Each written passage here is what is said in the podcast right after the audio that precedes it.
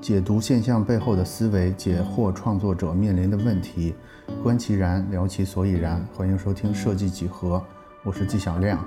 今天陪我们聊天的仍然是北邦。这个名字最有名的一个侧面是线体艺术家，线呢是线条的线，而艺术家的证据呢就是北邦丰富的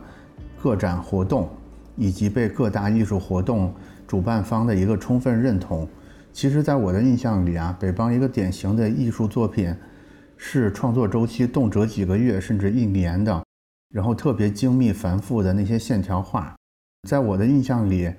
画的慢、画的精细，可能是北邦给人最鲜明的标签之一。但是最近两年呢，北邦突然迷上了 AI 智能生成绘画。我用一个别的设计师朋友的话说。就是在他的眼里，现在北邦除了睡觉之外，全部的时间都在用 AI 画画。那么，为什么一个之前以手工为特色的人，会突然痴迷以快和随机而著称的去手工的人工智能的算法呢？我们今天来听一听他的想法。那到这个话题，我觉得昨天你说的那个引子特别好啊，就是大理那个事儿。其实我之前我忘了是在咱们群里还是在什么地方，我也有看到大理那个事儿的新闻。但是我看到的那个群里边的讨论是这么一个新闻，那个新闻说，反正就是大理警方反正端了一些道的聚会的锅底，应该就是咱们群里，我回忆不起来了，你帮我补充啊。大概那个群友的讨论就是说，甭管你到不到的，反正都是要被公安机关给逮捕的。我大概是看到这么一个新闻，我当时就觉得，嗯，说不出来那个感觉，就是挺迷幻的，就是一种 说不上来，就是一种。魔幻现实主义那种感觉。然后昨天你又建议说咱们拿大理这个做引子，当然你用的那个引就是偏正面的那个新闻那个文章了，我觉得就挺好的。所以咱们先聊聊大理这个事儿，你怎么看这个事儿呢？呃，你你也帮听众们简单的介绍一下大理这个事儿的前因后果是什么，因为大家可能不知道这个新闻是怎么回事儿啊。就这个事儿在圈内可能大家都知道，今年的 Web 三的大会就是嗯。是一个像论坛一样的模式，很多大咖、很多资深的微博三的，包括呃有资产的人、有项目的人、有热情的人都会去那边聚焦，然后敞开来谈现在的问题、对未来的畅想等等。主办方是谁呢？感觉嘛，主办方我也不知道，总归有各种道，然后我不知道是不是有道的这种总工会还是什么，我不知道，反正有这样一个宏观的方式在组织。对，这是属于中国的这样一届，就是我不知道是不是第一届啊，反正是。叙事上挺宏大的，那大家呢，就是很多人的注意力都被吸引过来了，但很多人确实过去了，肉身过去，那，就是因为肉身过去了，才引起了就是宏观层面的关注，对吧？总而言之，反正就是由于某种原因，本来这个很宏大的、最活跃的外部三玩家都聚集的这么一个大会，就是被叫停了，是吧？对，他们想了一个非常微博三的方式，就是化整为零。觉得还挺有意思的。微博上的社区，它的优势就是自治，各种各样的工会自己有自己治理的一个模式，有自己的主张，有自己的理念，然后一小伙人就是燃烧的很旺。那后面他们就利用这样的优势，大家就各自找地方呗，然后就是我们现在是不是可以提供一些关键词，供对这个事儿好奇的网友听众们他们去搜一下？就是假如说大家想看这种。突然在大理就化整为零的 Web 三玩家们，他们是怎么在各种犄角旮旯、各种奇怪的地方重新组织起来的？假如大家想看相关的新闻跟图集的话，应该搜什么关键词呢？就算云南 Web 三这两个关键词应该就足够了吧？好，我看那个新闻里的图片真的很好玩。对，然后我觉得这个事情其实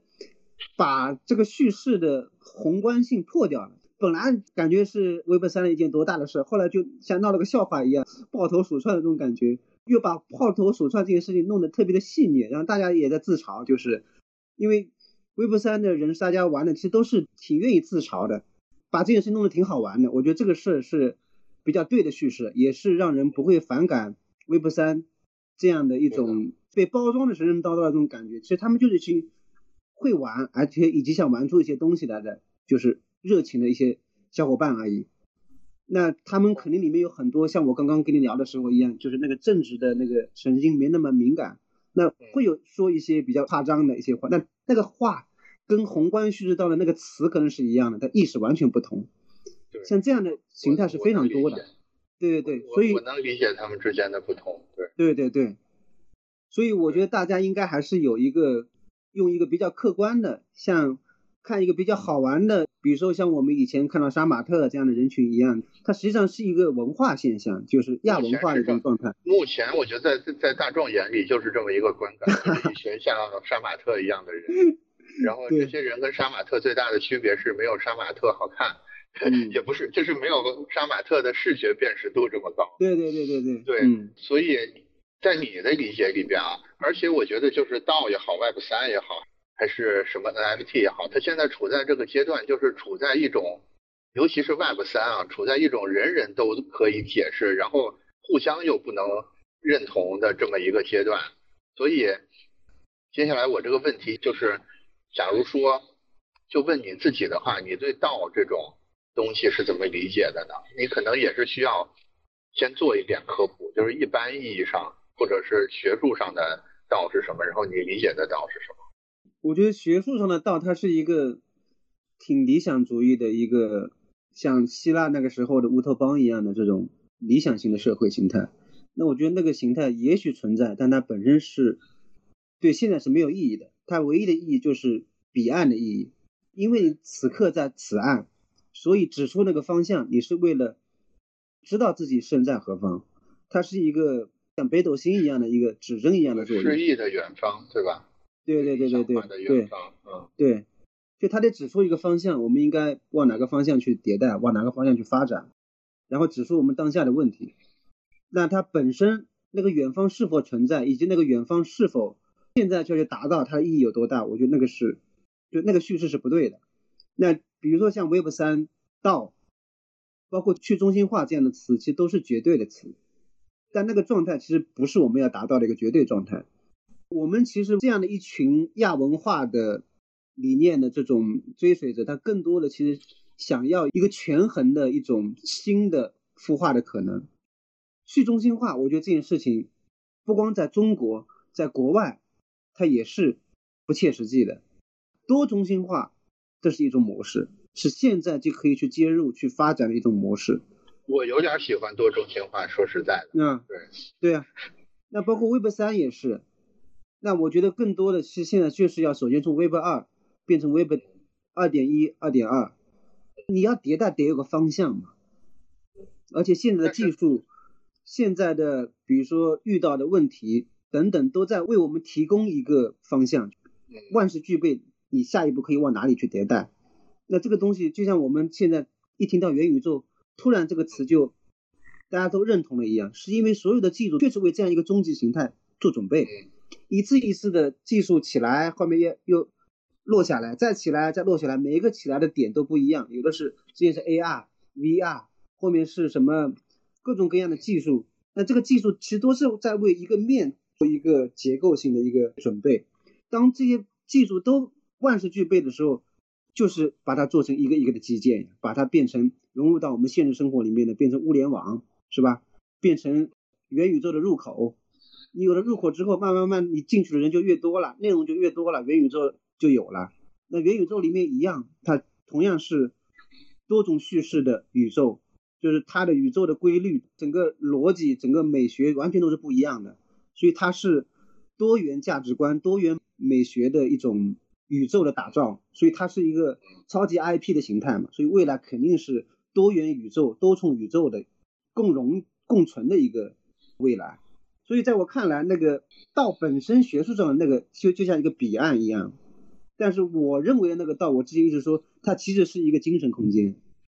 连接着你的精神空间，你有很多个精神空间可以连。对，是，就是聊天聊到这儿，我觉得如果之前对 Web 三也好，对道也好有点了解的人，可能知道我在说什么。但是我觉得绝大多数听众，这个时候已经开始觉得这两个人有点神神叨叨了，有点神经病了。所以我得往回拉一把啊。嗯。我拉一把的方式是这样的，就是还是道这个话题。我对 Web 三整个这个系列话题里边最感兴趣的就是道这个事儿。我听到一种说法啊，而且我最近一直在想这个事儿。这种说法就是说，道它将会是成为替代现在公司的一种新的组织方式。大多数在想这个问题的时候，我是认同这一点的。但是我有时候去看一些，比如说报道啊、文章啊、电台节目的时候，我又隐隐约约觉着这似乎中间有什么不可跨越的障碍，就是有很多问题好像是就是道解决不了的。所以道和公司这个话题，咱们聊一聊，就是嗯，道对比公司它的优越性是什么？嗯，或者说公司对比道它的优越性是什么？嗯，我认为现在已经开始两者共存的时代了。这种共存的时代大概会持续多久？或者说，如果有一天公司这种形态彻底被道这种形态给消亡掉了，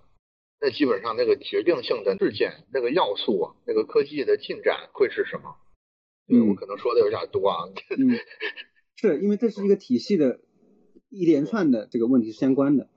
好，那我们先从道跟公司这一对双胞胎开始。冤家。嗯，对，冤家。我觉得是这样，因为我之前在做文化 IP，就是我在华阳联众的时候，有一个我的搭档，他其实也是我的老板，然后他也是做创意出身的，他是我的前辈，我也很尊重他。我们之前就试图去探讨这个组织迭代这个事儿，就是我后面说的，最后那一年里面，我试图去去破掉那个东西，去重建我认为重要可以燃烧自己的那种模式，就谈到组织已是文化迭代的这种方式，是他推荐我看一本书。叫相变，我也相是那个相片的相，就互相的相，变是变化的变，对，相变。哦，好的。然后我觉得这本书是确实挺好的，我很受启发。就他提出了一个水跟冰的理念，那我觉得实际上他把这两者说的很清楚。冰是一个公司的组织形态，那水是一个创业、一个燃烧自己的一种模式，就是它的业态是。变化的，它是没有形态的，嗯，所以这两种模式其实它很多时候是互相转换以及是共存的。那他就举了一个例子，也结合我们后来一直在谈的马斯克是吗？那个造火箭，对，马斯克，马对马马斯克一直会提的那个第一性原理，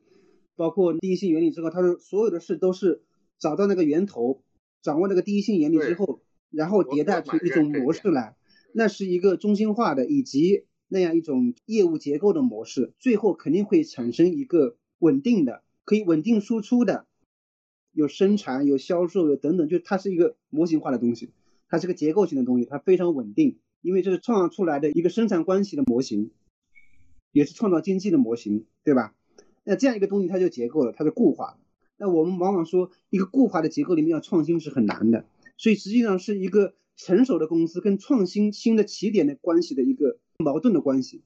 比如说像腾讯、阿里巴巴，比如说类似啊这样的大企业，甚至以前的很多国企，它是很大的一个庞然大物。那你说它在面对现在那么多的变化的时候，它要不要创新？那肯定要去创新。它怎么创新？肯定是额外重新再去孵化一个新东西出来，养更多水的容器出来。就它冰之外，外面建更多的水。这样的话，就是一个。稳定的经济形态加各种各样第二曲线的模式去创新，就是去其实是另外一种创业，不断的再创业，根据时代环境的变化去找到第二个增长的曲线。所以这样的一种逻辑里面，其实就是说你需要有更多的水。那这两者之间，它是我们可能直接的会以为说它应该是互相影响、互相转换，但其实不是。它最好的方式是水跟水，冰跟冰。他们的任务之间的转换是怎么发生的呢？或者根本就不需要转换？其实还是会转化的呀。你看，比如说水，它慢慢的液态越来越成熟之后，就会输出，要变成一个稳定的一种输出模型。特别是当它的生产模型定下来，比如说它的厂子啊、什么生产链啊、供应商啊，包括你输出的下流、你的客户啊等等，前前后后的人都固定下来之后，你还能怎么变？嗯，所以你就被固定在那个位置上，产业链上你被固定住了，对吧？除非整个链去做迭代，你才有可能整个去迭代，不然你就会前后都会被治好住。那在这样一个关系里面，你要创新，就只有你重新找一个支点，嗯，去跟整个环境互动。因为像我们中国文化里面一直说那个水是上善之水嘛，它是永远往低处流。低处流的好处是它会把所有地形都摸一遍。它跟整个地形是完全契合的去流过它，所以水之所以至善，是因为它够柔，它没有，它完全开放，它完全跟那个环境去做连接。你只有真正的知道那片土地是什么，才能够在那片土地上长出适合它的东西来。你如果完全自我意识很强，你我硬要在沙漠里面种出一朵花来，那你就在跟自己，在跟整个世界对抗嘛。所以，像水，它最大的一个优势就是它善于跟现代多变的一个环境形成一个及时的互动、及时的反馈，然后再根据这个反馈，很多书里面会提到一个涌现这个词，就是当那个。复杂的多面性的信息，对，复杂到一个量，多到一个量之后，它就会涌现出一种趋势来。那水的也是，就是中去中心化的组织，比如说像道这样组织，它是有像蚯蚓一样结成好多段，但每一段它都是活的，自己的方式在增生长，就变成很多条蚯蚓，对吧？这就是分布式的模式嘛。那这样的模式里面，它是在跟不同的环境、不同的土地完全的契合，去长他们认为最有价值的东西。那这个东西就像我刚刚说的水一样，流过土地，它是完全跟那个环境、跟那个土地契合的去去长东西，这就叫接地气嘛。嗯，所以我说，正从这样的地气里面长出有价值的东西，是我觉得是道跟公司互相互补的那个模式，就是公司完全达不到这样子的，但是道这样的自由看似散漫的这样的组织，它可以摸到这样的东西。但是到成长到一定程度之后，它依然会遇到很多。比如说我们现在说的生产产能上面管理以及消耗，组织庞大了之后的各种各样的问题，那现在其实通过区块链技术啊、互联网技术啊、各种各样智能合约啊，在试着把人性复杂性管理成本上那些东西，变成用人工智能、用智能化的一些手段，用投票、用智能化的流程直接去跳过，就就人都不用怎么参与。他之前说好了是这样一个智能合约，到时候遇到这个问题直接指引就好了。如果是要碰到选择的投票，就尽量他把一件事情变得像机器一样零和一这样去处理，把一些东西变得可选择化、可视化、可投票化。这样的话就把人跟人的那些内耗的部分、复杂的部分、消耗的部分降到最低。那这是道的模式里面，我觉得他为这种模式去想的一个办法，利用现在有的技术。试着去迭代的一种模式，我不知道把这两个东西讲清楚没有？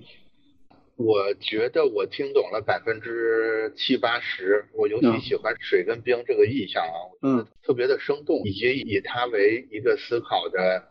抓手的话，似乎可以帮我们想通很多事儿。但是我还是有点担心听众们听起来有点困难。你现在主要就是发起了一个叫 AI 点道的这么一个组织吧？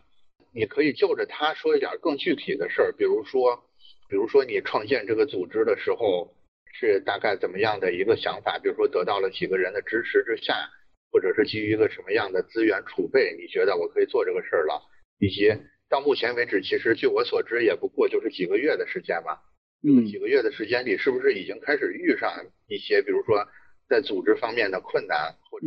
目前遇到的一个最大的障碍？嗯，会是什么？就是借助讲这些事儿的过程，可能帮助听众们去理解，就是道这种水一样的组织形式，嗯，究竟跟那个冰一样的公司有什么区别？对，嗯，这样是不是比较？我不知道我能不能讲清楚啊，因为实际上我也是个半吊子，就是边摸着。现我觉得现在在在外部三的话题上，没有任何一个人，包括马斯克。什么什么各种各样的人在内，没有人敢拍着胸脯说我能把这个事儿讲清楚，就是各自表述这个状态，所以你也就各自表述就好。嗯嗯嗯，对。然后我现在就是在以一个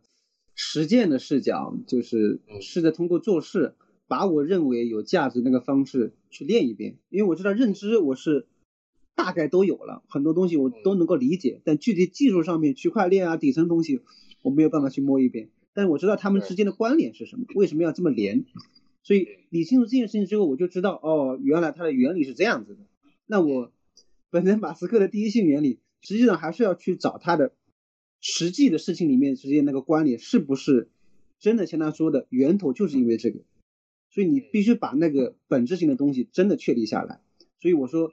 我之前遇到的那个做 IP 的问题，是不是真的就是一样一个？在于我刚刚说的点燃的问题，用 Web 三这样的方式，是不是就能够解决这个问题，或者可以提升我之前遇到那个问题解决的效果？我我觉得 Web 三也好，或者是就整个 Web 三这个话题，假如说我们套用第一性原理的话，我觉得整件事的起点是来自于，嗯，所有人因为互联网所以获得的一种空前的能力的爆炸，嗯，一种，对，就是之前。Web 二、Web 一再往前，其实我们必须得高密度的依赖另一个人、另一个组织才能生存下去。但是现在逐渐不是这样了，就是每个人独立生存的可能性，就是脱离一个大型机构生存的可能性正在急剧的升高。我觉得这是我的理解里边整个 Web 三的一个水到渠成的那个水在这儿。对，嗯，所以你说这是可能。Web 三这样的事情能成为一个种子，在很多人身上。对，就是因为因为大家因为大家的怎么说呢？自我掌控感空前的高涨了，所以这时候会产生一个需求，说我要更重视我自己身边的人是不是足够是我认可、足够让我舒服的人。嗯。因为我逐渐有这个权利了。嗯。不是之前，假如说你是个佃农，对吧？你喜不喜欢这个地主老财？你也得种他的地，要不然你就饿死了。对对对。嗯，对，我同意你这个说法，就是肯定有这方面的一个契机。对，所以我觉得 AI 点到就是有很明确的这种色彩在里边，因为你们基本上 AI 到吧，呃，或者你们叫爱智导，对吧？嗯，你们你们一个核心的话题就是 AI 智能绘画嘛，我觉得它就是一个典型的极大的增强一个个人的生产力，嗯，的这么一个东西，嗯。假如说咱们现在做的是一个传统的绘画爱好者联盟，他可能真的只能以一种 QQ 群、什么兴趣小组、豆瓣小组的形式存在，大家是不会想到要走到道这个层面上来的。嗯，就是在我一个算是第三方的视角来看爱之岛这个事儿的话，嗯，我觉得是这样。我之前其实我们都没有意识到自己可以做成这样一个道。就关于 AI 的一个道，因为我们最初就是一个兴趣联盟，就是一群热爱 AI 创作的人，然后在那边热烈的讨论。最初就是因为这样的兴趣，互相点燃了。那我觉得很多事儿都是这种模式，无心插柳。之前我其实一直也想，我没有想自己建立一个道，我是想参与很多道，看里面的人那么有光彩，那。你参与进去之后，知道人家为什么燃烧什么东西，靠什么燃料，然后或者是点燃了什么样的人，以什么样的一个模式，你一直跟你现在这个视角一样，就很想进去看，看到那个方式是什么样的，然后你觉得这样的话就能够找到一种理论或者找到一个实践的模式。我之前也是这么想，所以我一直在各种各样的道里面浸泡着，就全身心的跟他们去发生关联，然后我也试图把艺术家的那个架子。完全放掉，对，就就很多人其实也不知道你北方是谁，那你就在里里面放，对人人家这个要你介绍的时候就说啊，我是一个艺术家，也是个设计师，然后也会发发作品，然后人家慢慢慢就会建立起对你一个认知。这样子的话，其实我就进入了一个首先一个最底层的一个道的一种身份模式，就是你是个你是个参与者。Web 三的玩家们特别爱用那个比喻，就是掉进兔子洞，就《爱丽丝梦游仙境》那个兔子洞这个，嗯，我觉得很像，就是好像每一个现在在玩这个事儿的人，他第一次接触到一个道的时候，都是这种感觉，就是突然之间掉进了一个充满着迷幻呀、魔幻呀，有点魔幻，中，对各种奇怪的事儿，但是又很。就是很奇怪，但是又真实的在发生着，看起来又很合理的这么一个感觉，就是掉进兔子洞那个感觉。所以你也是这个感觉，对吧？对对对，最核心的肯定是一开始进去的时候我挺不适应的，就是像你刚刚说的有点魔幻，然后里面的人说话也好，干嘛也好，都有点神神叨叨的。他们说的那些术语，特别爱说术语，然后这个术语一出来，然后大家又以术语的方式回答，然后就觉得。这个人好像说很开放，一点也不开放，但实际上人家也不是装的，人家就是很高效的在沟通。对他们来说就是一个日常用语，就好像对对对，他们很高效，信息量很大。在讨论群一样，全是术语。对，然后他们特别爱深造各种各样的词，然后很多深造词很快的都能火起来。我觉得这就是活力在创造新的文化。我觉得那个就看我们现在看很多年轻人一样，特别爱抖那个语言的包袱，就是深造各种各样的拼音的词，其实是一样的嘛。再找那个认同感。嗯。说回刚刚的那个那个话题，就是关于 AI 道，我还是从我自己的视角上来讲述啊，就是我自己首先是因为接触到了这样一个 AI 的这种创作模式，那其实一开始是很颠覆性的，因为你也知道我之前是个创作者，我画了那么多年的画，对，手上长了那么多的功夫是吧？后面一嗯，用这个就是，而且它一开始出来东西其实挺拧巴的，扭扭曲曲的，我觉得这个东西哎，是个讨巧的东西，你知道吗？这个东西不能讲是艺术吧？对吧？其实大多数人现在还是这么一个认知，就你怎么能把这个东西当做有价值的艺术，或者是这种好的设计这样去看呢？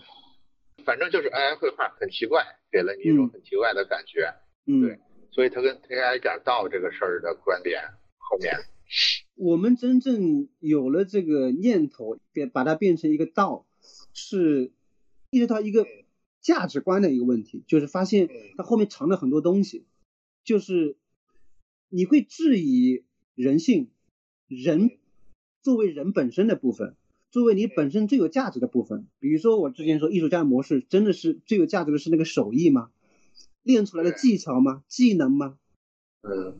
包括比如说艺术家现在有很多门槛，一个是想象力，另外一个就是手艺，还有一个是什么？自我认知。你认知限定的时候，我怎么可能是？是艺术家，我是个理科生，我学计算机的，谁说计算机不能是艺术家？所以一旦有了很多类似这样的探讨之后，就觉得，哎，其实这个事儿将来会是颠覆性的，或者它的未来会占于一个在元宇宙时代，在 Web 三时代，会是一个非常非常重要的一个，我们现在已经不能把它叫叫做工具了，但我们暂且还是用工具的方式去讨论，它是个非常重要的工具，它其实是把。现在所有跟创作相关的一个工具，集成为一个智能化的综合性的一个工具，它是综合性产出的，然后是智能化的，效率是无数倍迭代的，完全是碾压性的这样的一种东西，就觉得这个东西绝对是可以挑战所有人的，所有创作者的。那这一天迟早会在不同的人不同的时候意识到。那我说，我们其实有有这个使命，或者有这个潜力，或者有这个愿望要去做这件事儿吗？就是去做一个布道者，就是告诉大家不要害怕 AI，不要瞧不起 AI，不要怕，也不要鄙视，你应该很亲切的、很平和的，就像你用 Photoshop 一样的，首先用一个坦然的方式去接触它，不要有任何太多的情绪上面的、感官上面的这种偏见，先去接触。无论接触完之后，你还是维持自己的判断，那那没问题啊。你至少跟他保持关联，你因为它还会迭代。你关于 AI 或者是 AI 绘画的这种想法，是在这个 AI 道里边共建共创出来的吗？还是说这是一开始你个人的一个想法，然后后面你会发现大家持有类似的想法，所以聚到一起？就是这个想法是发生在 AI 点到这个事儿之前还是之后？之前啊，肯定是之前啊。就首先我们意识到了这样的问题，会去探讨，然后后来发现这件事其实是很大，而且背后藏着很多东西，很有价值，未来会是一个颠覆性的事情。所以说，所以所以你们会感觉，同时这种想法跟 Web 三的一些核心理念，尤其是跟道的这种组织方式又比较契合，所以基于这种想法，也基于这种对 Web 三的这种。漂亮的灯塔的向往，所以产生了这么一个 AI 点道，是吧？我可以这么理解，是吧？对对对对，嗯，就首先还是要有那个灯塔的视角嘛，你才会需要要去做这样一个道，因为道这件事情其实是很耗精力的，而且它也不是说是个赚钱的什么事儿，对，它其实是个精神燃烧的事，它是个精神价值的事儿。是是是，由于我对道这个话题比较感兴趣啊，所以我最近还是。略微做了点功课，就是其实它这个东西也是会有经济收入的，对吧？哎，对，是它，当然它不叫工资这种方式，就是可以说公司具备的所有的功能，它也是同样具备的。对对对。只不过它解决的路径不是以一个中心化的领导或者是以一个权威为核心去转动这件事儿，而是以这种放在。公链上面的这些电子合约为方式来做这个事儿，包括它倡导的方式不是说我先付费给你，然后你按价来提供服务，而是说你先要为这个组织去做出一些服务，然后组织一定会追偿给你你该得的那部分回报。我目前得到的一些关于道的一些信息啊，因为咱们之前的描述里边，大家会觉得这个事儿很像是一种全乌托邦式的东西，但是我要说的是，其实它不是的，它真的有潜力能。替换掉公司的原因是，公司能干的事儿基本上它都能干，只不过是用了一个不同的出发点来干而已，对吧？不应该说公司能干的事情它都能干，因为倒也是有成熟期的，它成熟期是非常长。然后是，我觉得它跟公司这样去比的话，它的那个投入度其实是更高的，就是作为人的这种对投入度是更高的。那其实它的优势也在这里。就是你做事的原因不是因为那份回报，你做事的原因是有价值，是你是你觉得应该做这件事儿，那份回报等于是一种额外的补偿式的东西。嗯，